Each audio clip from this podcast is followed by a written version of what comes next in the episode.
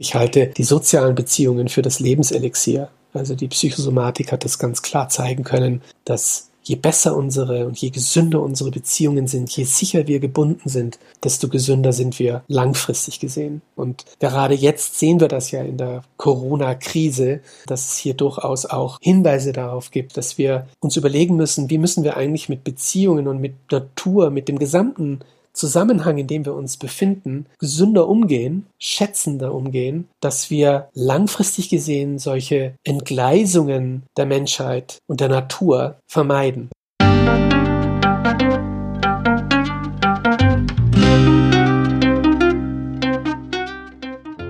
Schön, dass du wieder reinhörst. Ich begrüße dich ganz herzlich bei Ich, wir alle, dem Podcast und Weggefährten mit Impulsen für Entwicklung. Wir bei Shortcuts laden interessante Personen ein, die uns zu den Themen Selbst, Team und Werteentwicklung inspirieren. Für mehr Informationen zum Podcast und zur aktuellen Folge schau vorbei unter www.ichwiralle.com. Ich bin Maike Schäbitz, Redakteurin und unser heutiger Gast ist Professor Dr. Dr. Christian Schubert. Wir sprechen darüber, was uns krank macht und was uns stärkt und heilt, und zwar aus der Perspektive der Psychoneuroimmunologie. Das ist ein interdisziplinäres Forschungsfeld und es untersucht die Wechselwirkungen zwischen Psyche, Gehirn und Immunsystem. Und gemeinsam mit seinem Team geht Christian Schubert diesen Zusammenhängen seit knapp 20 Jahren auf den Grund. Und die Ergebnisse zeigen, dass unser Immunsystem in ständiger Wechselwirkung steht mit unseren Gedanken, unseren Verhalten und unseren Gefühlen. Und jetzt wünsche ich dir ganz viel Inspiration und Freude mit dieser Folge. Audio ab.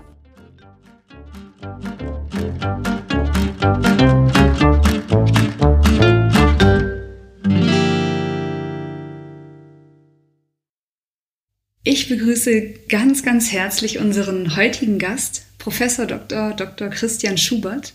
Christian Schubert ist Arzt, Psychologe und Psychotherapeut und er erforscht seit 20 Jahren im Fachbereich Psychoneuroimmunologie die Wechselwirkungen von Psyche, Gehirn und Immunsystem. Und er ist Leiter des Labors für Psychoneuroimmunologie an der Klinik für medizinische Psychologie der Medizinischen Universität Innsbruck und Leiter der Arbeitsgruppe Psychoneuroimmunologie des Deutschen Kollegiums für psychosomatische Medizin. Das waren jetzt viele lange Wörter. Ja, Herr Schubert, hallo, herzlich willkommen bei uns im Podcast und schön, dass Sie sich Zeit genommen haben für dieses Gespräch. Ja, hallo, herzlichen Dank für die Einladung. Sehr, sehr gerne. Herr Schubert, Sie haben das Buch geschrieben, was uns krank macht, was uns heilt, Aufbruch in eine neue Medizin. Und ich würde sagen, das Buch ist auch gerade für medizinische Laien leicht verständlich geschrieben und es geht in diesem Buch eben genau darum, das Zusammenspiel von Körper, Geist und Seele besser zu verstehen. Und um dieses Zusammenspiel von, von Psyche, Gehirn und Immunsystem, darüber wollen wir beide uns heute austauschen und eben auch gerade im Anbetracht der aktuellen Corona-Situation.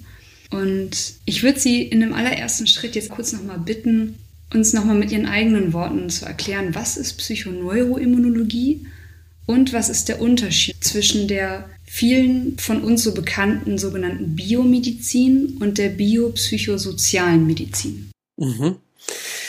Also die Psychoneuroimmunologie beschäftigt sich mit der Verbindung zwischen Faktoren, die außerhalb unseres Körpers sind, die in diesem Fall, weil es um Psyche geht oder um Soziales, nicht stofflich sind.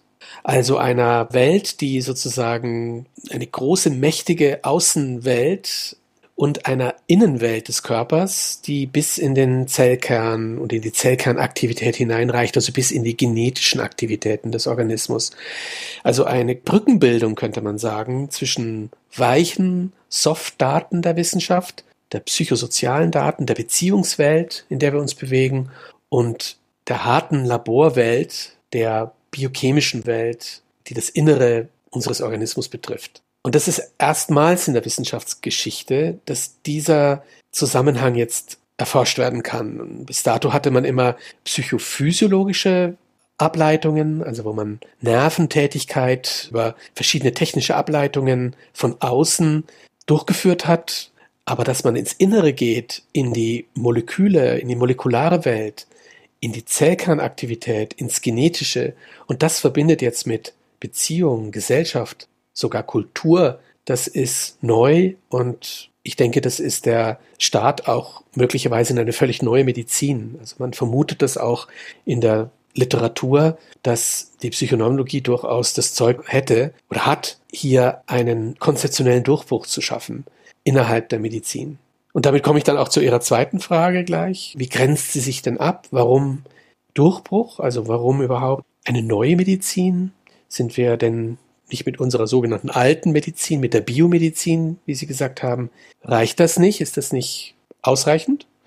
dazu kann man durchaus sagen, diese Medizin, in der wir sozialisiert sind, die auch Medizinstudenten derzeit lernen, die in den Kliniken weltweit praktiziert wird und auch in den vielen Praxen, klinischen Praxen durch Ärzte, diese Medizin ist außerordentlich erfolgreich. Dort, wo akut medizinisch gearbeitet wird, also wo der Körper im Mittelpunkt steht und stehen muss, zum Beispiel bei Unfällen oder bei Transplantationen, bei Operationen, bei chirurgischen Maßnahmen oder durchaus auch bei so manchen pharmakologischen Interventionen, wenn es notwendig ist, effektiv zum Beispiel eine Sepsis, eine bakterielle Systemerkrankung zu beseitigen und den Menschen damit das Leben zu retten. Problematisch wird es aber, wenn diese Biomedizin sich mit Bereichen der Gesundheit und Krankheit auseinandersetzt, die eben nicht akut sind, wo nur der Körper im Mittelpunkt stehen sollte, sondern wo chronische Erkrankungen Thema sind.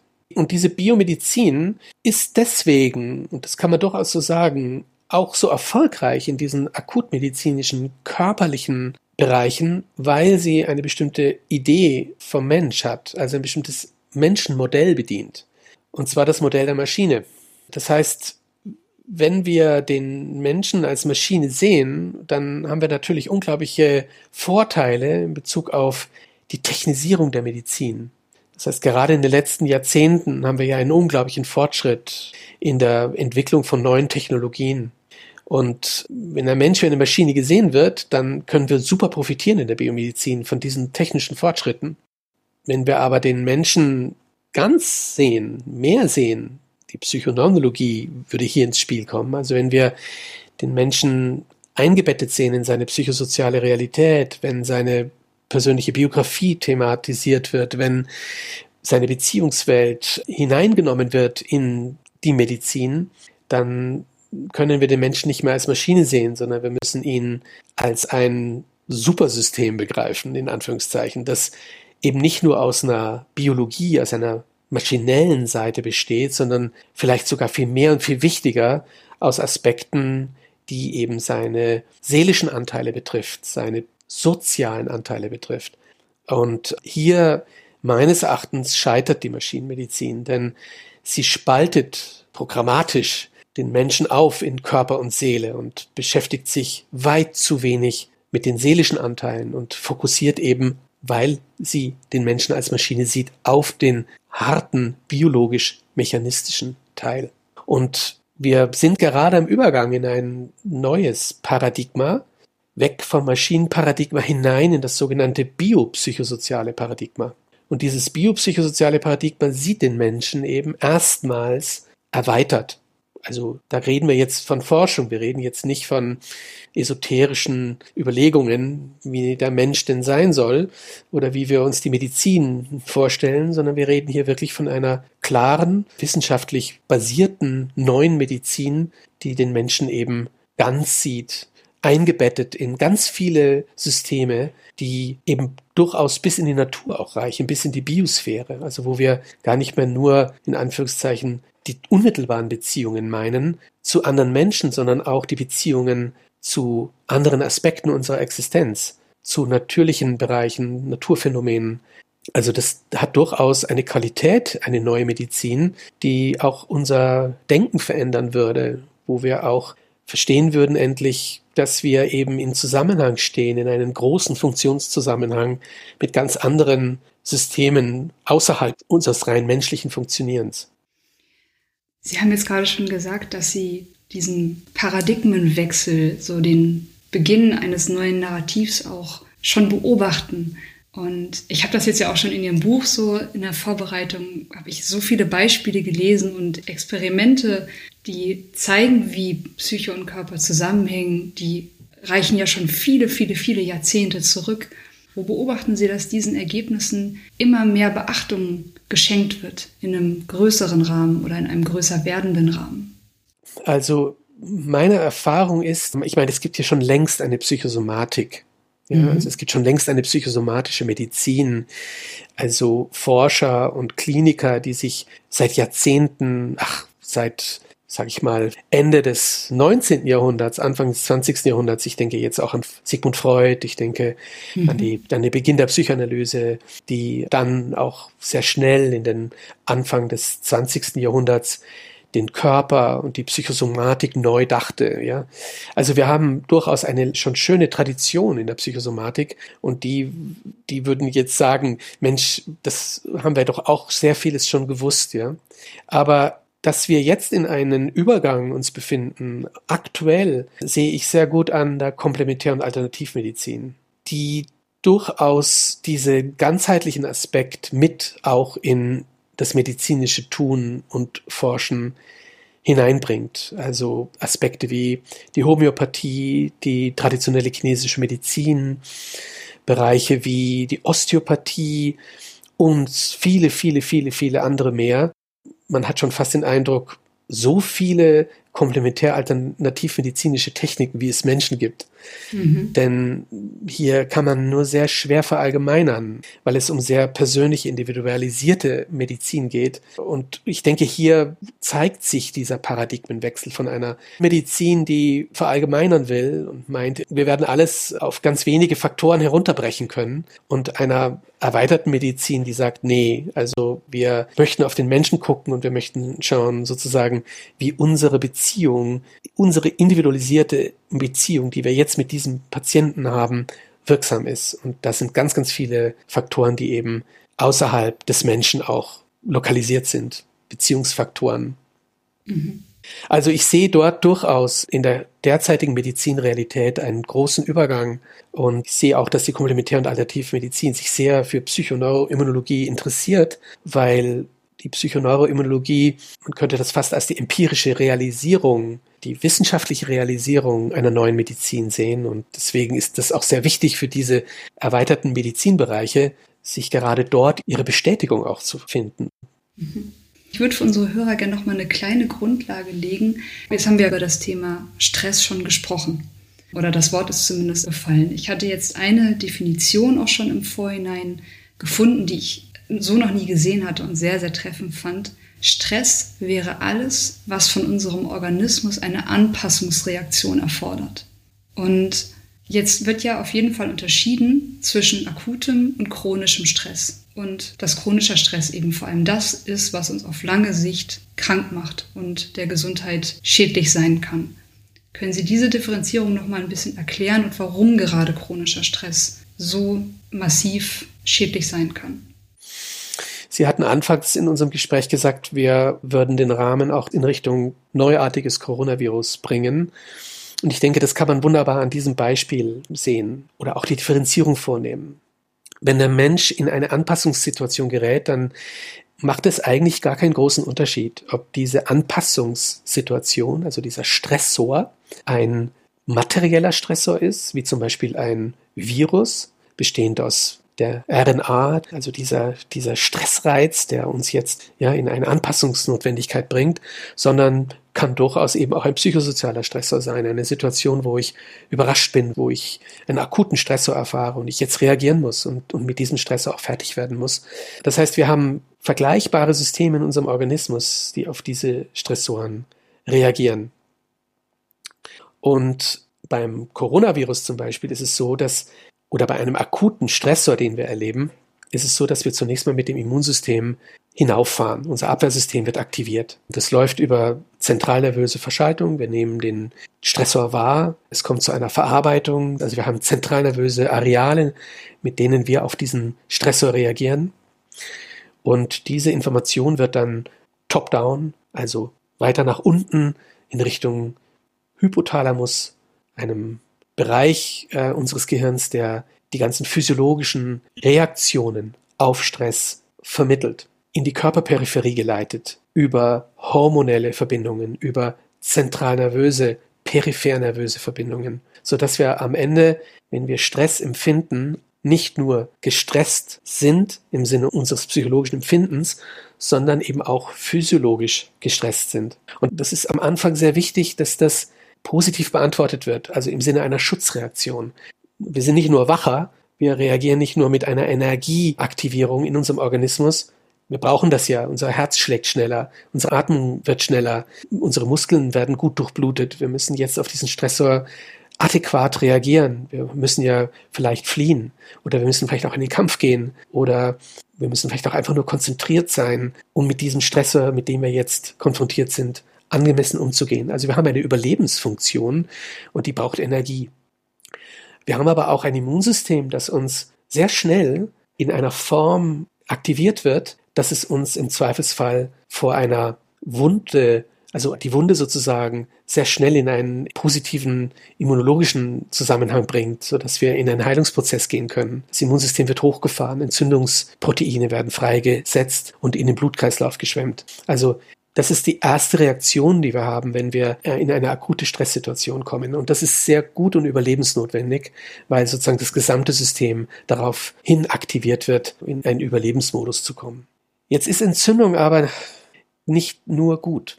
Wir wissen, dass Entzündung im kurzfristigen Sinn überlebensnotwendig ist, aber wenn es längerfristig im Organismus hochgefahren wird, die Entzündungssituation und Entzündungsproteine, dann kommt es zu einer Schädigung des Organismus. Dann beginnt das Entzündungssystem eigene Körperzellen zu schädigen, an der DNA, an unserem genetischen Bausatz Veränderungen vorzunehmen, Mutationen zu schaffen, die dann langfristig gesehen durchaus auch zu Zellentartungen führen können, also zu Krebs. Der Immunschutz wird unterlaufen. Also das, was uns ursprünglich hilft, gegen den Aggressor sozusagen vorzugehen, das wird bei langfristiger Entzündung herunterreguliert und wir sind dann empfänglicher gegenüber Stressreizen. Was ist denn ungefähr langfristig? Von was für Zeiträumen reden wir denn hier? Das ist ein Thema, das die biomedizinische Forschung nicht gut beantwortet. Es gibt ganz wenige Studien, die sich letzten Endes damit auseinandergesetzt hat, wie lang dauert es denn, bis ein Stressreiz vom Organismus beantwortet wird. In unserem Alltagsleben. Im Labor wissen wir das, da geht es um Minuten. Also wenn Sie einen Stressreiz setzen im Labor und schauen sozusagen, wie die hormonelle Situation sich verändert oder wie sich die immunologische Situation verändert, dann sind das 20, 30, 40 Minuten im Hormonsystem, vielleicht ein, zwei Stunden im immunologischen System. Wenn wir das aber auf den Alltag übertragen, dann sehen wir sehr häufig, hoppla, da laufen ja ganz andere Zeitphänomene ab. Das läuft dann über Tage, die Stressreaktionen. Das sind offensichtlich Verarbeitungsmechanismen unseres Denkens, unseres Fühlens und unserer Motivation, also unserer Psychologie, die hier die Stressreaktionen viel längerfristig ablaufen lassen. Und wenn Sie jetzt fragen, was heißt denn jetzt chronischer Stress, dann heißt das in der derzeitigen Medizin, wir reden von Monaten. Chronischer Stress beginnt ab sechs Monaten. Das ist aber eine sehr, für meine Begriffe, sehr künstliche Zeitbegrenzung und die Forschung konnte das bis dato nur sehr, sehr schwer herausarbeiten. Was heißt denn eigentlich kurzfristiger Stress und wann geht er denn in den chronischen Stress über? Wie unterscheiden wir zwischen Laborstressoren und Stressoren, die wir im Alltag erleben? Also wann sozusagen reden wir von einem langfristigen Distress? Etwas, das uns längerfristig beschäftigt und beginnt sozusagen gegen uns zu arbeiten. Also das heißt, wenn ich vorhin gesagt habe, der akute Stressor, der aktiviert durchaus positive Aspekte unseres Immunsystems in Richtung Schutz, dann müssen wir sagen, dass irgendwann mal zu einer Veränderung kommt in unserem Organismus, die eben offensichtlich über Wochen und Monate anhält und uns dann in einen Zustand bringt, wo wir anfälliger werden, krankheitsanfälliger werden. Also das System kippt sozusagen. Und wir wissen auch, welche Hormone oder Neurotransmitter oder auch Immunstoffe uns letzten Endes dann in einen Zustand bringen, der für uns nicht mehr gesund ist. Mhm. Es sind die Regulationshormone, die kurzfristig wirksam sind, weil sie unsere Immunologie, die zunächst hochgefahren wurde und kurzfristig sehr wichtig ist, aber eben, wie ich vorhin sagte, Entzündung ist nicht nur gut. Entzündung ist ein, ein zweischneidiges Schwert. Ja. Es hat also mhm. auf der einen Seite einen großen Vorteil, wenn es darum geht, gegen kurzfristige Stressoren, auch Viren oder Wundheilungen hier vorzugehen. Aber es hat eben auch das Potenzial, uns zu schädigen, wenn es nicht abgeschaltet wird. Und wir haben Hormone wie das Cortisol zum Beispiel, das in der Stressreaktion ebenfalls freigesetzt wird und diese Entzündungssituation wieder herunterreguliert. Also wir haben einen körpereigenen Schutz installiert, der langfristige Entzündung verhindert. Wenn wir aber in einen Dauerstress geraten, in einen chronischen Stress, in eine Angstsituation zum Beispiel, in eine Traumatisierung, dann haben wir zu viel Cortisol im Blut und dieses Cortisol dämpft jetzt dauernd unsere schützende Immunologie. Und damit geraten wir in einen Zustand, wo wir durchaus Wundheilungsverzögerungen erleiden, aber auch eine verstärkte Anfälligkeit haben, eine Viruserkrankung zu bekommen und an dieser Viruserkrankung auch schwerer zu erkranken und vielleicht sogar zu versterben, weil unser Immunsystem so weit herunterreguliert wurde in einer chronischen Stresssituation, dass es jetzt gefährlich wird. Mhm. Ich würde sagen, im Kleinen kennen das vielleicht jetzt auch viele, die hier zuhören. So, man hat vielleicht einige Wochen lang eine stressige Situation gehabt, beruflich, privat, und erlebt dann einfach, dass man anfälliger ist, einen Schnupfen oder eine Erkältung zu bekommen. Was wir jetzt aber eben auch auf die aktuelle Situation ein Stückchen übertragen können. Bei Menschen, die jetzt einfach seit vielen Wochen oder jetzt ja auch schon fast seit zwei Monaten riesen Anpassungssituationen in ihrem Leben haben oder auch Situationen, die unglaublich schwierig zu bewältigen sind. Vielleicht kann man an dieser Stelle noch mal ein bisschen konkretisieren, wie kann denn jeder bei sich feststellen, ob er an chronischem Stress leidet? Können Sie da noch ein paar Sachen aufzählen, wie jeder auch für sich ein bisschen überprüfen kann, habe ich gerade so eine Situation? Absolut. Ähm, das kann man auch hier wieder und oder, also psychisch wie körperlich, aber durchaus auch sozial natürlich erkennen. Also wir haben ja hier sozusagen ein biopsychosoziales Spektrum, mit dem wir uns dieser Frage annähern. Rein biologisch würden wir sagen, ja, wir haben natürlich entsprechende körperliche Anzeichen. Wir haben Magen-Darm-Probleme, und wenn ich jetzt hier so zögerlich reagiere, dann reagiere ich deswegen zögerlich, weil es natürlich höchst individualisiert ist. Ja. Es ist schwer zu verallgemeinern. Also das heißt, es gibt Menschen, deren Wundestellen sozusagen sind eher im Magen-Darm-Bereich. Die merken sozusagen, dass sie dauernd Sodbrennen haben, dass sie Magenschmerzen bekommen, dass sie, wenn wir weiter abwärts gehen, sozusagen in den Darmbereich, Durchfälle haben oder auch Verstopfungen, Schmerzen im Darmbereich. Das sind alles Stresszeichen. Und dann haben wir aber wieder andere, die sagen, nö, ich habe nicht unbedingt im Magen- oder Darmbereich Schwierigkeiten, sondern meine Wundestelle oder meine verletzliche Stelle ist die Haut. Ich merke, wie ich trockene Haut bekomme, wie ich lauter Ekzeme entwickle an verschiedensten Stellen meines Organismus.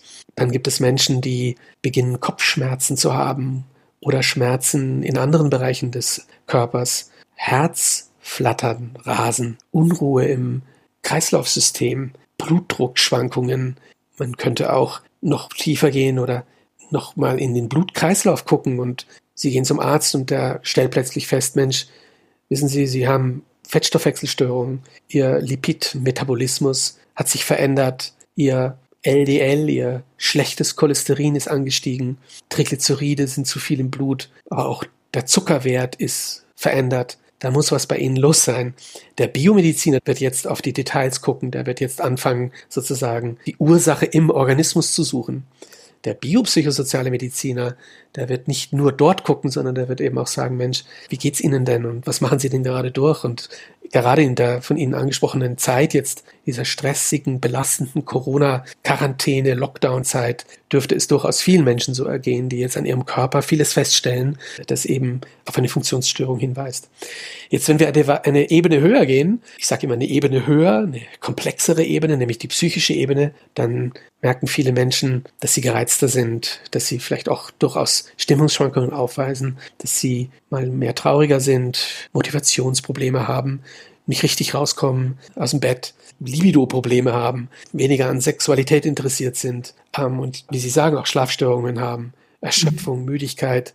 Und jetzt gehen wir noch weiter höher und gehen in das Soziale, noch komplexer. Die Beziehungen leiden darunter. Man streitet häufiger oder fühlt sich besonders isoliert, vereinsamt. Also Sie sehen, wir können das sozusagen biologisch, psychologisch und sozial angucken. Und die biopsychosoziale Medizin, eine neue erweiterte Medizin, würde jetzt sagen, das, was im Sozialen passiert, dort, wo wir gestresst sind, wo wir Beziehungsprobleme entwickeln innerhalb dieser Zeit, wo wir in Existenznöte geraten, wo wir Sorgen haben, in Arbeitslosigkeit zu geraten oder weniger zu verdienen durch Kurzarbeit. Diese Momente, diese Faktoren sind die mächtigsten Einflussfaktoren, wenn es jetzt darum geht, top-down, von oben nach unten, den Körper zu beanspruchen und sich körperlich sozusagen zu zeigen in Funktionsstörungen, die ich vorhin aufgelistet habe.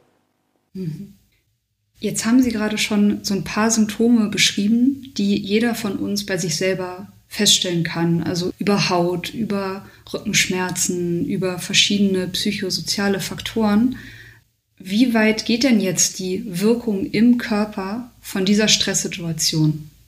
Ich antworte jetzt als Psychoneurologe auf Ihre Frage, denn wir in der Psychoneurologie blicken genau auf die Verbindung zwischen diesen seit in unserem Fall jetzt über zwei Monate andauernden Stresssituationen, die die Menschen durchmachen und auf das Immunsystem. Und wenn, wie ich vorhin aufgelistet habe, ganz unterschiedliche Körperbereiche betroffen sind, aufgrund der Stresssituationen, dann können wir davon ausgehen, dass hier das Immunsystem fundamentale Wirkung entfaltet. Also die Funktionsstörung, die wir in diesen Monaten diesen Stressmonaten sozusagen erfahren haben, oder viele von uns erfahren haben, ja auch nicht alle. Ja, es mhm. gibt ja auch viele Menschen, denen es in dieser Corona-Zeit nicht schlecht geht, die vielleicht sogar erleichtert sind. Über die können wir uns auch nochmal unterhalten, aber wir reden jetzt von denen, die gestresst sind und die ja das richtig spüren. Und hier ist das Immunsystem ein wesentlicher Vermittler. Und wir wissen, dass wenn Stresshormone, wenn Cortisol Überhang nimmt, also zu viel Cortisol ausgeschüttet wird in einer chronischen Stresssituation, dass interessanterweise, und da komme ich jetzt zur Infektionsanfälligkeit, wir wissen, dass genau die immunologischen Bereiche vermindert und gehemmt, supprimiert sind, die uns eigentlich schützen vor einer viralen Erkrankung, wie zum Beispiel Coronavirus. Also wir haben es mit einer paradoxen Situation zu tun. Ja, auf der einen Seite gehen wir in Quarantäne und schützen uns, müssen uns schützen, geraten da aber in einen chronischen Stress, in eine Stresssituation, die uns ganz stark belastet und wir spüren das alle und beginnen aber immunologisch in einer Form zu reagieren, dass wir jetzt erst recht an einer Coronavirus-Erkrankung erkranken können. Und das ist schon lange bekannt. Das ist jetzt nicht etwas, was in den letzten Jahren vielleicht durch die Psychoneurologie bekannt geworden ist, sondern wir wissen das durchaus schon seit 30 Jahren. Also ganz wesentliche Experimente wurden in Amerika von Sheldon Cohn in diesem Zusammenhang durchgeführt und auch sehr gut veröffentlicht. Also wenn ich von guter Veröffentlichung rede, dann rede ich von einem Journal wie zum Beispiel das New England Journal of Medicine, wo solche Ergebnisse durchaus auch veröffentlicht werden können, die ich jetzt berichte. Sheldon Cohn hat nämlich eine relativ große Anzahl von Personen untersucht, über 400, die gesund waren. Das war so ein Eingangskriterium, so ein Einschlusskriterium der Studie, gesund zu sein. Was er dann getan hat, war, er hat Fragebögen ausgeteilt, die messen sollten, wie belastet die Menschen sind. Und das haben die über 400 Menschen beantwortet. Und dann hat er ihnen gesagt, so, und jetzt kommt ihr in eine Situation, die möglichst von uns kontrolliert wird. Also wo möglichst kein Außenwelteinfluss stattfinden kann. Eben Quarantäne. Also hat diese Menschen in Quarantäne gesteckt, von denen er wusste, dass sie unterschiedlich gestresst sind. Mhm. Und hat sie nun mit künstlichen Viren konfrontiert. Also hat sie infiziert, künstlich infiziert. Mit Erkältungsviren, harmlosen Rhinoviren und auch Coronaviren waren damals schon bekannt und wurden diesen Menschen sozusagen vorgehalten, künstlich infiziert. Und er hatte zeigen können in seinem Experiment, dass je nach Stress, also je nach Vorabbelastung, die diese Menschen mitbrachten in das Experiment, die Wahrscheinlichkeit anstieg, dass diese Menschen in der Tat auch infiziert wurden durch diese künstlichen Viren. Denn man muss ja nicht, nicht unbedingt infiziert werden. Ja, also es gibt ja Menschen, die sind konfrontiert mit einem Virus, in dem sie zum Beispiel einer kranken Person gegenüberstehen, die hustet einen an und deswegen heißt es noch lange nicht, dass die Person automatisch infiziert wird. Infiziert wird sie dann, wenn sie offensichtlich gestresster ist, wenn ihr Immunsystem nicht fit genug ist, um mit diesem Virus umzugehen. Also der Virus, dieser Stressor, überfordert jetzt diese Person. Sie hat nicht genug Fähigkeiten, in diesem Fall immunologische Fähigkeiten, um mit diesem Virus adäquat, angemessen umzugehen. Und damit kann man eine Infektion nachweisen. Und es geht sogar weiter. Je mehr gestresst diese Personen waren in dieser Studie, desto höher war auch die Erkrankungswahrscheinlichkeit. Also wirklich auch an einer Symptomatik zu leiden, wie zum Beispiel Schnupfen, Husten, Schleimauswurf und so weiter und so fort. Da wurde ja gemessen von diesem Forscherteam und man konnte das wunderbar nachweisen in einer dosislinearen Beziehung. Das heißt, je gestresster die Personen waren, desto höher war die Wahrscheinlichkeit, dass sie sich infizieren und an dieser Infektion auch entsprechend erkranken. Und das ist eine Pionierstudie, von der wir sehr, sehr viel lernen können, wenn es jetzt um die Auseinandersetzung mit dem Coronavirus geht, mit dem neuartigen Coronavirus. Mhm. Wenn wir uns die Frage also stellen, wer ist es denn, der hier besonders anfällig ist, eine virale Infektion zu erleiden und darüber hinaus auch an dieser Infektion zu erkranken und wenn wir es ganz schlimm sehen, auch daran zu versterben. Und es wurden viele Studien durchgeführt danach, weil das war natürlich, diese Pionierstudie tritt dann sozusagen viele andere Forschungsvorhaben los, Ideen der Forscher, wie könnte man das noch genauer untersuchen. Und dann hat man durchaus viele andere Variablen noch untersucht, wie zum Beispiel die soziale Integration. Man hat finden können, dass Menschen, die schlecht sozial integriert sind, die nicht besonders sozial unterstützt werden, die so ein, ein nicht gut ausgeprägtes soziales Netzwerk haben, also nicht qualitativ und quantitativ sozial eingebettet sind, dass die ebenfalls eine erhöhte Wahrscheinlichkeit haben, sich zu infizieren und an dieser Infektion auch zu erkranken. Auch andere Positivfaktoren wurden getestet im weiteren Verlauf der Forschung. Positive Psychologie, Selbstwirksamkeit, Kontrollerleben, positive Gefühle und so weiter und so fort. Also diese Studien wurden weiterhin, weiterhin durchgeführt und sollten eigentlich längst zum Wissen der Mediziner gehören, wenn wir nicht in einer Biomedizin, in einer Schulmedizin, die eben auf solche Ergebnisse keinen besonderen Wert legt, sondern immer tiefer in die Kleinigkeiten und Einzelteile unseres Organismus geht und versucht sozusagen dort die Auslöser für Erkrankungen zu finden. Man nennt so etwas Reduktionismus. Also die Biomedizin trennt nicht nur Körper von Seele, sondern sie schaut auch eher auf die kleinsten Einzelteile, weil sie dort sozusagen die Ursache für Erkrankungen finden wollen zum Beispiel in der Genetik oder in anderen molekularen Bestandteilen. Das wäre so, wie wenn wir das Flugzeug und seine Funktion, wie es fliegt, erst dann verstehen, wenn wir ein Einzelteil genau angeguckt haben. Und da wird jedem klar, so funktioniert nicht Flugwissenschaft, sondern da geht es um Außenfaktoren, da geht es um Schwerkraft, da geht es um Luftdruckverhältnisse. Erst dann können wir verstehen, wie ein Flugzeug fliegt und nicht an einem Einzelteil. Das eben, wie gesagt, in funktionaler Verbindung mit vielen, vielen anderen Einzelteilen und mit der Außenwelt existiert. Und diese Medizin eben ist selten interessiert daran, an Faktoren der Psychologie und des sozialen Miteinanders zu schauen, wenn es um das Erklären von Zusammenhängen wie zum Beispiel in unserem Fall einer Coronavirus-Infektionsanfälligkeit geht. Mhm. Finde ich sehr spannend, dass, dass Sie das nochmal so klar herausarbeiten ich musste jetzt auch in dem Zusammenhang an einen Satz denken, den ich in einem Aufsatz zu dem aktuellen Thema von Alice Huber aus Berlin gelesen habe, der dort nochmal Robert Koch zitiert hat, der mal gesagt haben soll zum Beziehungsverhältnis von Krankheitserreger und Mensch, das Bakterium wäre nichts, der Wirt ist alles dieser Satz ist, glaube ich, auch noch einige Male so bekräftigt worden. Und das ist eben das, was jetzt gerade bei mir so hängen geblieben ist, dass auch in der aktuellen Situation, genauso wie in vielen anderen Situationen, wir sind immer einer bestimmten Welt von, von Viren, Bakterien und äußeren Stressoren ausgesetzt. Und was dann aber wirklich mit uns als Körper passiert, ist eine ganz individuelle Frage, beziehungsweise eine Frage des individuellen Immunsystems. Und absolut. Wie geht es uns als einzelne Menschen gerade? Genau. Und wie es uns als einzelne Menschen geht, das haben wir jetzt ja gerade schon immer wieder versucht zu beschreiben,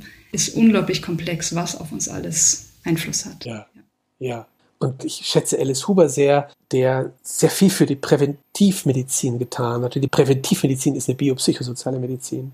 Dass es überhaupt gar nicht erst zu einer Erkrankung kommt, dass dieses System Mensch gar nicht erst funktionsgestört krank wird. Und da muss man eben sehr, sehr früh hingucken und sehr, sehr früh schauen, sozusagen, dass man dem Menschen die Umstände ermöglicht, dass er oder sie in einen gesunden Lebenszusammenhang kommt.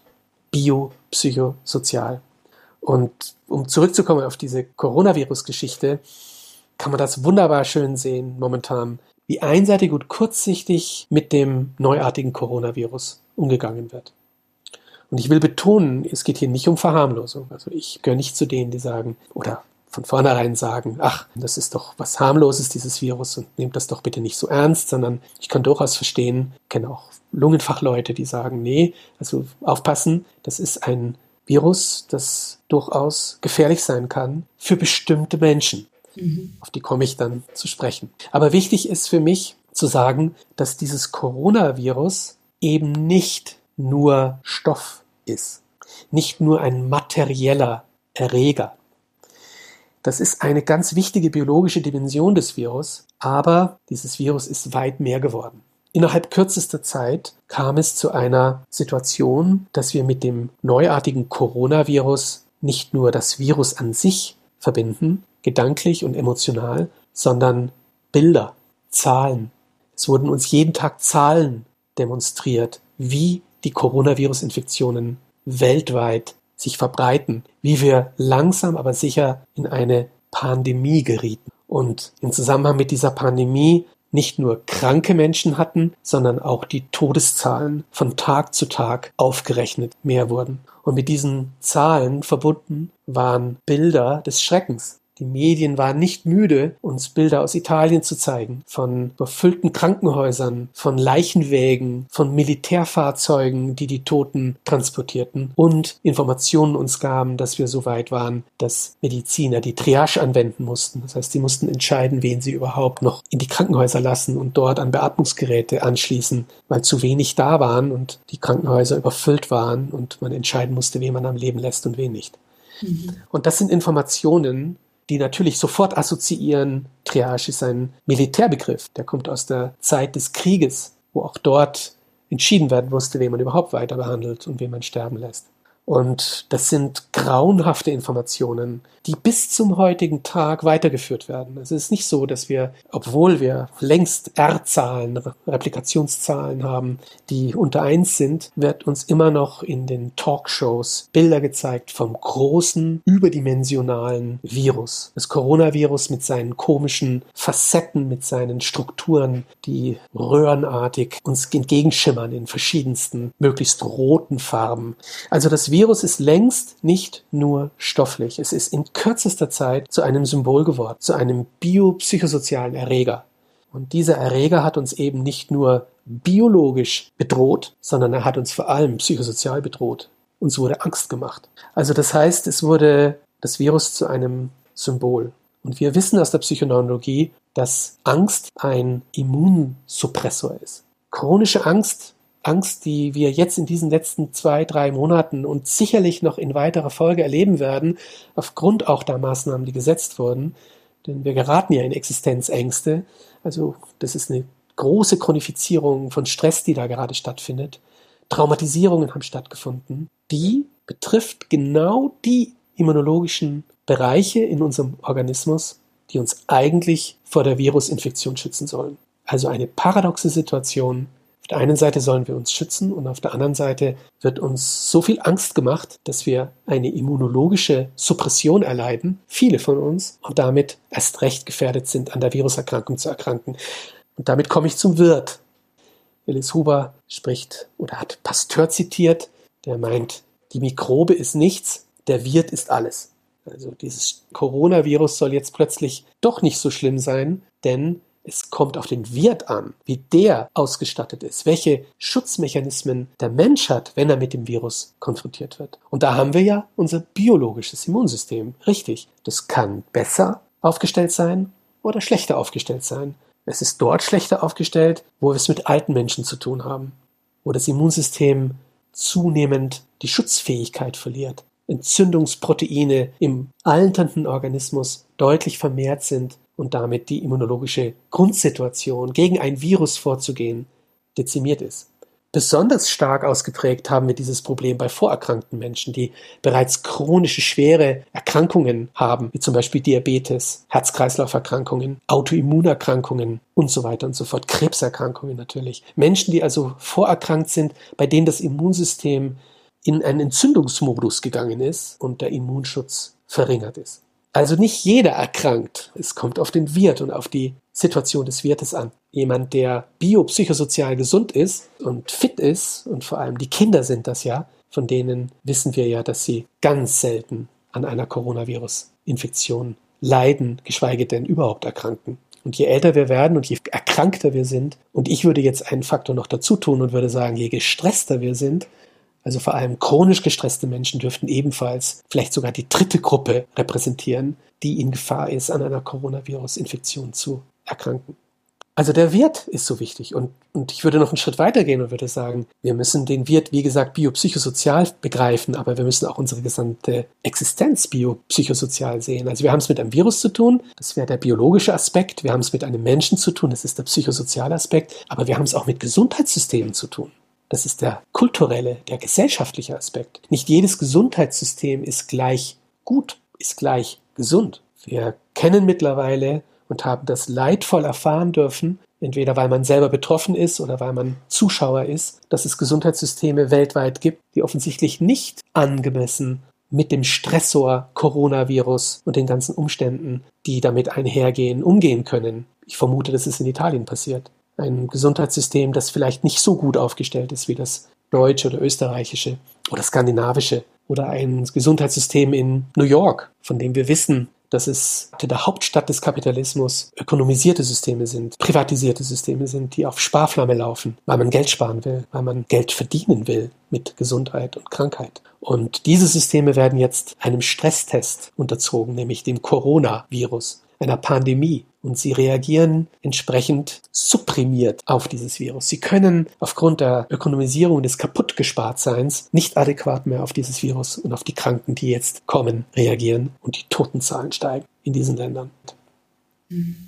Ich finde es gerade sehr spannend, dass Sie den, den Kreis von denjenigen, die gerade gefährdet sind, auch auf jeden Fall nochmal erweitert haben oder bewusst erweitert haben, eben um diejenigen, die chronisch gestresst sind. Entweder vielleicht schon vorher durch bestimmte Situationen, durch ihre allgemeine Lebenssituation vielleicht, aber eben genauso durch die aktuelle Situation, durch Arbeitsplatzverlust, durch Kurzarbeit, durch Homeoffice mit kleinen Kindern, durch verstärkten Medienkonsum. Es gibt so viele Gründe und so viele Möglichkeiten, gerade gestresst zu sein und ich erinnere mich noch, dass medial in den ersten Wochen, dass es oft dass die Abgrenzung dazu, wer ist gefährdet und wer ist eher weniger gefährdet, dass es vor allem eine Altersgrenze war. Und ich es mittlerweile auch so wahrnehme, dass es eben auf jeden Fall, dass diese Altersgrenze oder eben die chronisch Vorerkrankten zum Beispiel auf jeden Fall eine wichtige zu schützende Gruppe sind,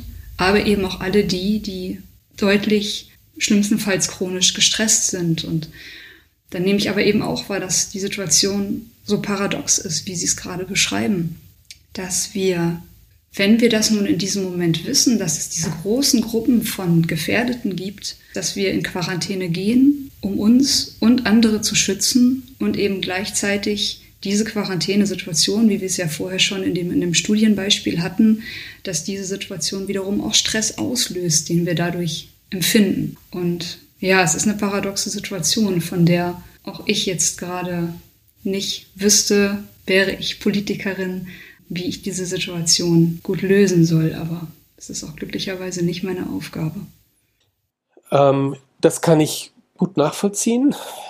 Denke natürlich als Mediziner, Psychologe an die Berater dieser Politiker und möchte auch hier nicht einzelne Personen anschwärzen, die in den letzten Monaten das medizinische Sagen hatten oder haben es geht also nicht ums Bashing auf einzelne Personen, sondern es geht um ein Hinterfragen eines Medizinparadigmas. Es geht um das Hinterfragen, ob wir die Biomedizin denn weiterhin diese große Verantwortung übertragen möchten, wenn es um solche Entscheidungen geht, wie sie in den letzten Monaten gefällt wurden, und plädiere stark dafür, in der Medizin umzudenken. Ich würde sogar noch einen Schritt weiter gehen und sagen, wir sind in der Corona, in der Covid-19-Krise eigentlich mit der Krise der westlichen Medizin konfrontiert. Eine Medizin, die aufgrund ihres mechanistisch-reduktionistischen Denkens das Ganzheitliche des Menschen nicht in den Blick bringen können und damit sehr, sehr viel Schaden anrichten, langfristig gesehen. Ich gehe so weit zu sagen, dass wir in der Corona-Krise, in der Covid-19-Krise die Schwerkranken der Zukunft geschaffen haben. Und ich würde das gerne biopsychosozial folgendermaßen argumentieren. Wir wissen in der Psychonormologie, und das sind neuere Forschungen der letzten, sage ich mal, zehn Jahre, die sich mit der Epigenetik auseinandergesetzt haben. Die Epigenetik ist ein Forschungsbereich, der die Genetik, also wo es nur darum geht, genetische Zusammenhänge zu verstehen, in einen höheren ganzheitlichen Zusammenhang gebracht haben. Wir wissen heute, dass die Genetik nicht das ist, was wesentlich ist, wenn es um die Entstehung von Krankheiten geht, sondern um das, was über der Genetik drüber gelagert ist, nämlich die Mechanismen, die dafür sorgen, dass die Genetik überhaupt an oder abgeschaltet wird also genetische Informationen im Erbmaterial überhaupt benutzt werden oder nicht benutzt werden. Chemische Veränderungen, mit denen genetische Bestandteile sozusagen markiert werden. Und es gibt hochinteressante Studien, die zeigen können, dass bereits der Fetus, also das Kind im Mutterleib, dass dieses Kind enormst durch Stress und Traumatisierung in Mitleidenschaft gezogen wird. In einer Form, dass wir davon ausgehen heute, dass Mütter, die schwer gestresst werden während ihrer Schwangerschaft, dass diese Kinder in eine Immunentwicklungsstörung dadurch geraten, die über die Geburt hinaus bestehen bleibt und in eine Richtung schwerer Entzündungserkrankungen läuft. Das wissen wir auch von Kindern, die stark gestresst, traumatisiert sind in den ersten Lebensjahren. Auch dort wissen wir, dass das Immunsystem sich in eine Richtung entwickelt, die äußerst gefährlich ist, wenn es um das spätere Auftreten von Entzündungserkrankungen und den frühen Tod dieser Menschen geht. Ich kann das kurz an einem Beispiel darstellen. Wir wissen aus der Physiologie, dass Neugeborene zunächst einmal sehr leicht physiologischen Stress zeigen. Also wenn man ein Neugeborenes in eine Stresssituation bringt, dann kann man hohe Werte von Cortisol identifizieren im Blut. Höhere, als man eigentlich erwarten würde. Das hat damit zu tun, dass Cortisol die Entzündung reguliert, wie ich das schon eingangs erwähnt hatte.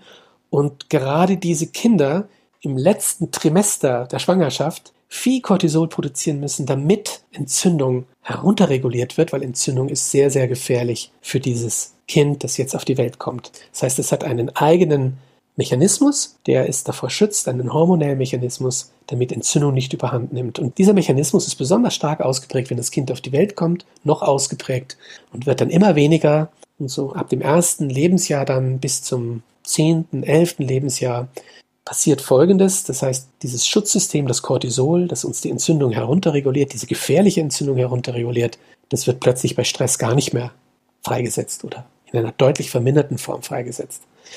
Wir nennen das die Stress Hyperresponsive Period, diese zehn Jahre des Lebens dieser Kinder, diese ersten zehn Jahre. Und wir beobachten diese Stress Hyperresponsive Period besonders bei jenen Kindern, die sicher gebunden sind, also die ein warmherziges, emotionales, sicheres Bindungssystem durch ihre Eltern erfahren. Also man könnte sagen, die Eltern sind dem Stress vorgeschaltet. Das heißt, das Kind hat das Gefühl, ich bin sicher gebunden und deswegen ist jeder Stressor, der jetzt kommt, eigentlich von mir physiologisch nicht in der Form zu beantworten, wie das dann später sein wird. Das Cortisol also wird nicht in der Menge ausgeschüttet, wie wir das von gesunden, normalen Menschen, erwachsenen Menschen herkennen. Und das ist Physiologie. Warum? Weil Cortisol das Immunsystem in seiner Entwicklung hemmen würde. Wenn die Kinder also dauernd mit Cortisol reagieren würden, auf jeden Stressor, jede Anpassungsreaktion, die dieses Kind mitmacht in den ersten zehn Jahren seines Lebens, dann würde das Immunsystem gar nicht mehr richtig arbeiten können, sich gar nicht richtig entwickeln können, gar nicht wirklich auf das, was außen dauernd auf das Immunsystem einprasselt, Antigene, Bakterien, Viren, es muss ja lernen, es ist in einem Lernvorgang und wenn aber dauernd Cortisol da wäre, das das Immunsystem in seiner Aktivität hemmt und hindert, dann wäre das nicht gut. Also muss Cortisol ausgeschaltet werden. Und genau das passiert bei sicher gebundenen Kindern. Wir haben aber beobachten können in der Psychoneurologie, dass nicht sicher gebundene Kinder, dass die diese Stress Hyperresponsive Period nicht haben. Das heißt, diese Kinder reagieren so, als ob sie Erwachsene wären.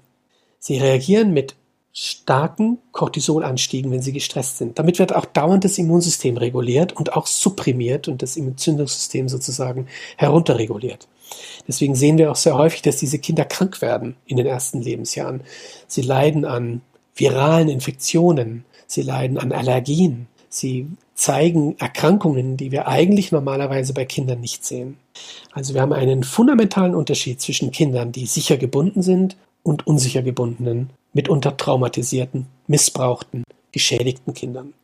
Und dieses System bei diesen unsicher gebundenen Kindern wird in einer Form überstrapaziert, sodass wir ab dem 10., 11. Lebensjahr wenn bei den gesunden, sicher gebundenen Kindern diese Stress Hyperresponsive Period aufhört und sie dann adäquat mit Cortisol reagieren, bei den nicht sicher gebundenen Kindern Cortisol gar nicht mehr freigesetzt wird bei Stress. Das System ist quasi erschöpft.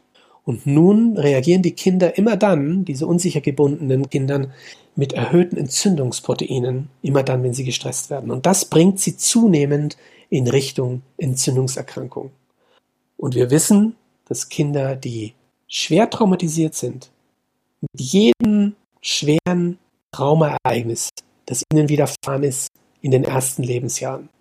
Das kann körperliche Gewalt sein, das kann emotionale Gewalt sein, emotionaler Missbrauch, aber auch sexueller Missbrauch, Scheidung der Eltern und andere schwere Beziehungsstörungen, die das Kind miterlebt hat. Je mehr es miterlebt, desto weniger lang wird es leben. Desto früher werden schwere Entzündungserkrankungen auftreten und desto höher ist die Mortalität.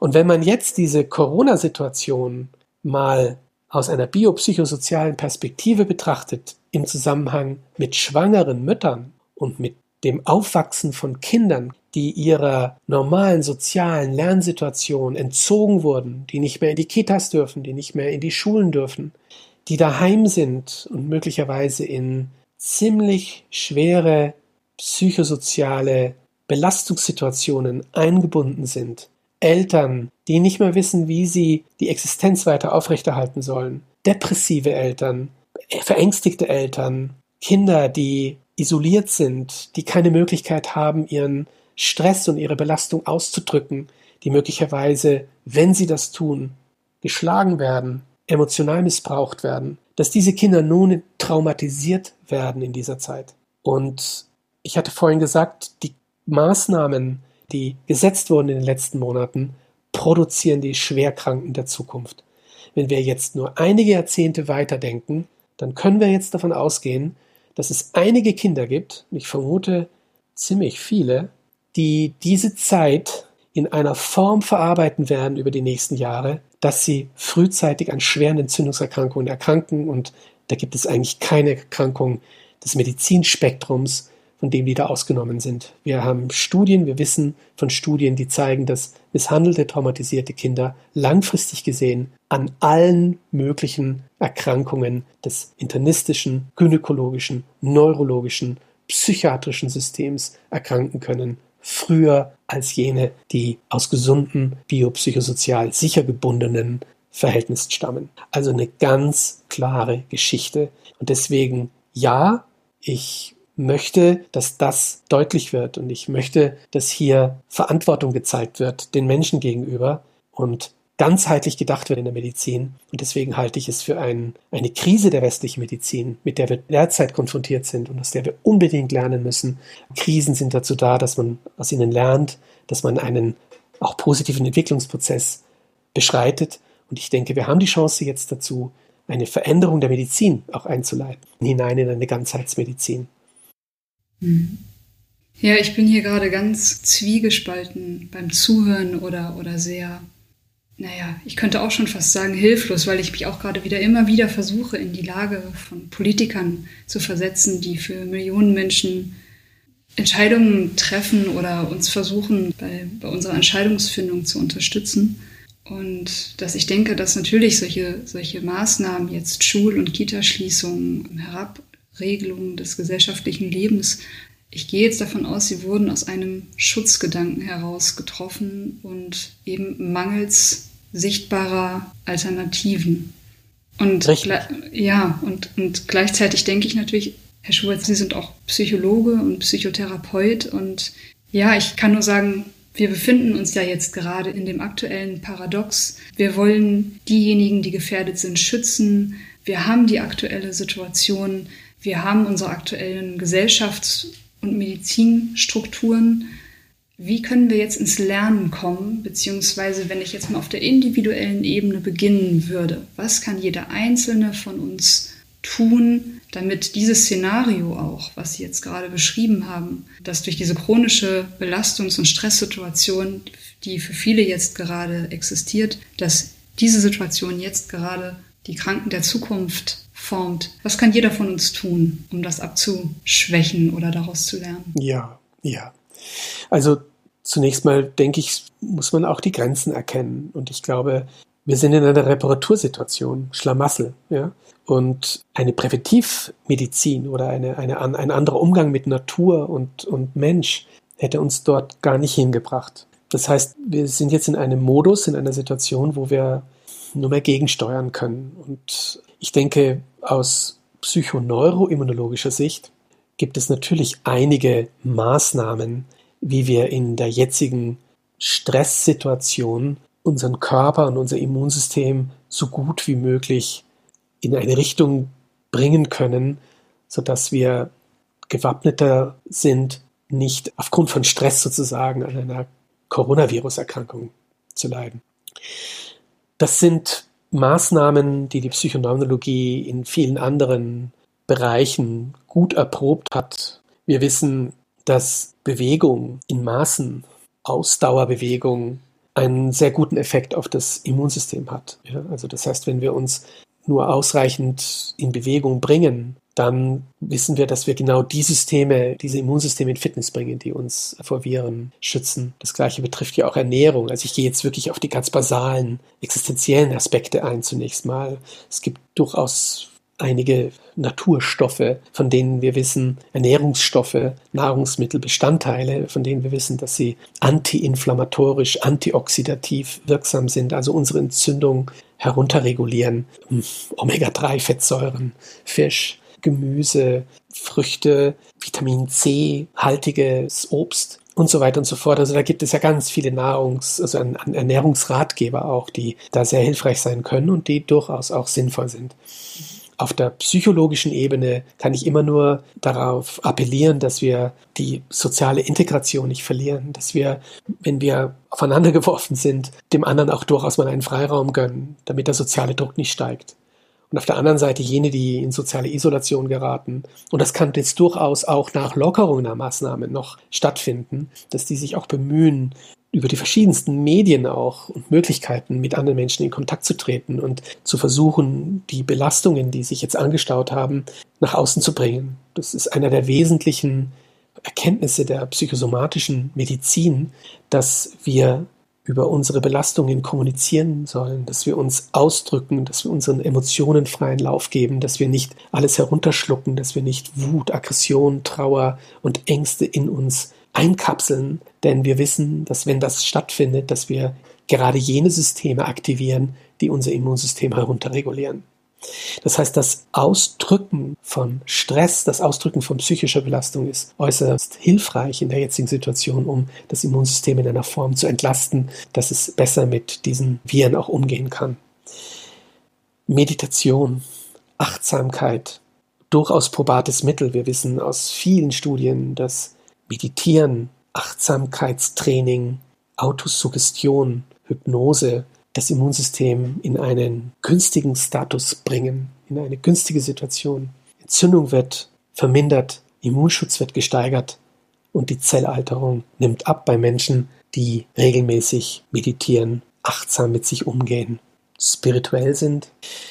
Kunst, die Beschäftigung mit Kunst halte ich für unglaublich wichtig. Es gibt viele Studien mittlerweile, die sich auch damit beschäftigen und, und zeigen, dass Musik hören, Musik selber anwenden, aktiv sein, musizieren, singen, Chor singen und so weiter und so fort, dass das unglaublich potente Mittel sind, um das Immunsystem in einen Zustand zu versetzen, dass es uns gesund hält. Also es gibt ganz viele ganz probate und auch schon durchaus gut untersuchte Möglichkeiten, wie wir uns in der jetzigen Reparatursituation, in der wir uns befinden, helfen können, unser Immunsystem auf Vordermann zu bringen. Aber, und da kommt ein dickes Aber, dieses ewige Reparieren, es gibt auch eine Reparaturpsychologie offensichtlich, auch eine Reparaturpsychotherapie, der ich nicht anhänge, sondern ich bin Psychotherapeut, der sich sehr stark mit Prävention auseinandersetzt, der versucht, über die Bearbeitung von tiefsitzenden Konflikten, biografischen Verirrungen, jemanden in einen Zustand zu bringen, dass er oder sie über Erkenntnis und über eine neue Lebensform und eine Überwindung von Konflikten und Traumatisierungen auch ganzheitlich gesehen profitieren kann. Und damit wäre ich in einer neuen Medizin, damit wäre ich in einer biopsychosozialen Medizin, einer Beziehungsmedizin, die versucht, über Veränderungen von Beziehungsstörungen dem Menschen ganzheitlich hilfreich zu sein und ihn psychoneuroimmunologisch stärkt. Ich halte die sozialen Beziehungen für das Lebenselixier. Also die Psychosomatik hat das ganz klar zeigen können, dass je besser unsere und je gesünder unsere Beziehungen sind, je sicher wir gebunden sind, desto gesünder sind wir langfristig gesehen. Das heißt, dieses Gemeinsame, diese Verbindung zwischen den Menschen, dieses positive Miteinander, das ist von fundamentaler Bedeutung. Und gerade jetzt sehen wir das ja in der Corona-Krise, dass es hier durchaus auch Hinweise darauf gibt, dass das gesellschaftliche Miteinander jetzt gestärkt gehört, dass wir uns überlegen müssen, wie müssen wir eigentlich mit Beziehungen und mit Natur, mit dem gesamten Zusammenhang, in dem wir uns befinden, gesünder umgehen, schätzender umgehen, dass wir langfristig gesehen solche Entgleisungen der Menschheit und der Natur vermeiden. Das heißt, es wird wichtig sein, dass wir die Natur schätzen, dass wir das Ganze im Blick haben und nicht nur die Einzelteile und die Beziehungen zwischen den Verbindungen dieser ganzen Teile und das Miteinander das pflegende und sorgsame Miteinander, auch der Natur, so dass wir langfristig gesehen präventiv unterwegs sind. Und da sind wir wieder in der Präventivmedizin. Die biopsychosoziale Medizin ist eine Präventivmedizin, die höher komplexe Aspekte unserer Existenz in den Blick hat, wie Kultur und Gesellschaft und Natur und Biosphäre. Und sie steht der Maschinenmedizin diametral entgegen, die Reparaturmedizin ist, die ganz spät erst auftritt und dafür sehr, sehr viel aufwendet, um hier im Kleinen herauszufinden, wie das Große funktioniert. Das ist ein Erkenntnisirrtum. Mhm. Sie haben ja gerade mehrere Aspekte vom Persönlichen bis ins Gesellschaftliche angesprochen und gerade den Bereich Meditation und Achtsamkeit, ich denke, wo vieles beginnt, ich glaube, dass dort auch sehr viel Kraft liegt in der Meditation. Ich habe das, glaube ich, auch in Ihrem Buch so gelesen, dass ein Schlüssel der Meditation sein kann, zum Beispiel Grübeln zu stoppen und darüber eben die Signalwege, über die negative Gedanken körperlichen Stress erzeugen, diese Signalwege zu unterbrechen und mehr im, im Frieden zu sein und das sind halt individuelle Wege, die jeder von uns gehen kann, um die sich jeder von uns selbst bemühen kann. Und gleichzeitig denke ich auch, dass wir genau dahin kommen müssen, was Sie gerade für mich als eine resilientere Gesellschaft beschrieben haben, nämlich deutlich mehr, als wir es jetzt vielleicht an vielen Stellen noch tun, in unsere Beziehungsfähigkeit zu investieren und in gute, wirklich tragende Beziehungen. Und muss da jetzt auch gerade wieder noch an diesen TED Talk denken, den ich Ihnen schon mal gezeigt hatte von der Studie von Robert Waldinger. Das werde ich, kann ich ja auch nochmal unter anderem mit verlinken, womit ich glaube, es waren einige paar hundert Probanden, die über 75 Jahre begleitet wurden und wo als Quintessenz mhm. herauskam, das, was uns langfristig gesund macht, ist weder Geld noch großer Materialismus, sondern tragende, liebevolle Beziehungen. Und darum wird es ja zum Beispiel auch in Ihrem Kongress im September gehen. Richtig. Ich gehe davon aus, dass er stattfindet. Ja. Wir haben Glück. Ja, also der, der dritte Kongress zum Thema Psychoneuroimmunologie in Innsbruck am 18. bis 20. September und das große Thema, die große Überschrift, das Gesundheitselixier Beziehung. Genau. Herr Schubert, ich denke, Sie konnten sehr, sehr deutlich zeigen, dass wir Menschen uns in einer hochkomplexen Situation befinden und in einem riesigen Netzwerk aus biologischen, sozialen und psychologischen Faktoren, die alle auf verschiedensten Wegen Einfluss auf unsere Gesundheit haben. Und ich bin Ihnen sehr dankbar, dass Sie all diese Bereiche für uns jetzt so beleuchten konnten und damit auch die aktuelle Situation nochmal in einem in ein ganzheitlicheres Licht stellen und neue Betrachtungswinkel dazu bringen, die mir vorher nicht ganz so bewusst waren. Und ich würde Sie jetzt zum Schluss noch fragen, ob noch etwas nicht erwähnt wurde, was Ihnen wichtig ist oder ob Sie noch eine Botschaft haben an unsere Zuhörer. Nun, bei dieser Frage fällt mir vielleicht noch ein, wie ich mir in Zukunft Medizin vorstelle. Weil wir sprechen von Präventivmedizin als einen Aspekt einer neuen biopsychosozialen Medizin, vergessen aber, wie wir dorthin kommen und wie in verschiedensten Bereichen unseres Alltagslebens biopsychosozial stattfinden kann. Und wenn ich diese Frage gestellt bekomme, dann antworte ich mit dem Studium der Mediziner. Wir haben derzeit eine Situation, wo wir aufgrund der maschinenparadigmatischen Ausrichtung zu 90, 95 Prozent Technik lernen. Chemie, Physik, Apparate, Medizin, Medikamente und nur zu ganz wenigen Prozent Psychologie, Soziologie, Kulturwissenschaften, Arzt-Patient-Beziehung, Kommunikation. Kommunikation. Und da bin ich noch gar nicht dort, wo ich eigentlich hin will, nämlich in die Systemtheorie, in die Psychoanalyse, in die Biosemiotik, in den Konstruktivismus, in die Kunst und so weiter. Und ich würde mir das paradigmatisch veränderte Medizinstudium einfach umdrehen. Ich würde sagen, 95 Prozent höher komplexe Wissenschaftsbereiche, die ich gerade aufgezählt habe, und nur mal ganz wenig Technik. Ich würde mir wünschen, dass Ärzte in Zukunft den Placebo-Effekt eines Medikaments als wesentlichen Wirkbestandteil eines Medikaments sehen und nicht das Verum. Also auch hier umdrehen, den technischen, spezifischen Aspekt eines Medikaments als nicht mehr so wichtig erachten und mehr den Placebo-Effekt, wir nennen das Meaning Response neuerdings in der Medizin, in den Mittelpunkt stellen. Denn hier geht es um unspezifische Wirkmechanismen wie Beziehung, wie Symbole, wie wie trete ich als Arzt meinem Gegenüber auf, als vertrauensselige Person, als jemand, die oder als vertrauensspendende Person, zu der man gerne hingeht und von der man wirklich das Gefühl hat, sie hilft einem menschlich, ganzheitlich und gibt einem ein Medikament in einer Form, dass man Vertrauen bekommt und das Gefühl hat, das hilft und es hilft genau bei dem, was mir der Arzt jetzt sagt. Also das heißt, wo wir in eine Meaning Response, in eine positive Placebo Meaning Response eingebettet werden und wo der Arzt lernt, dass er vermeidet, Negatives zu sagen in Bezug auf meine Erkrankung, mich prognostisch ungünstig einzustufen. Meine Krebserkrankung ein bestimmtes Ablaufdatum gibt, ein Ablaufdatum meines Lebens und mich damit in Angst und Furcht bringt und mich wahrscheinlich an dieser Furcht sterben lässt und nicht an der Krebserkrankung. Also wo sozusagen ein biopsychosozialer Zugang eben auch in der Arzt-Patient-Beziehung stattfindet.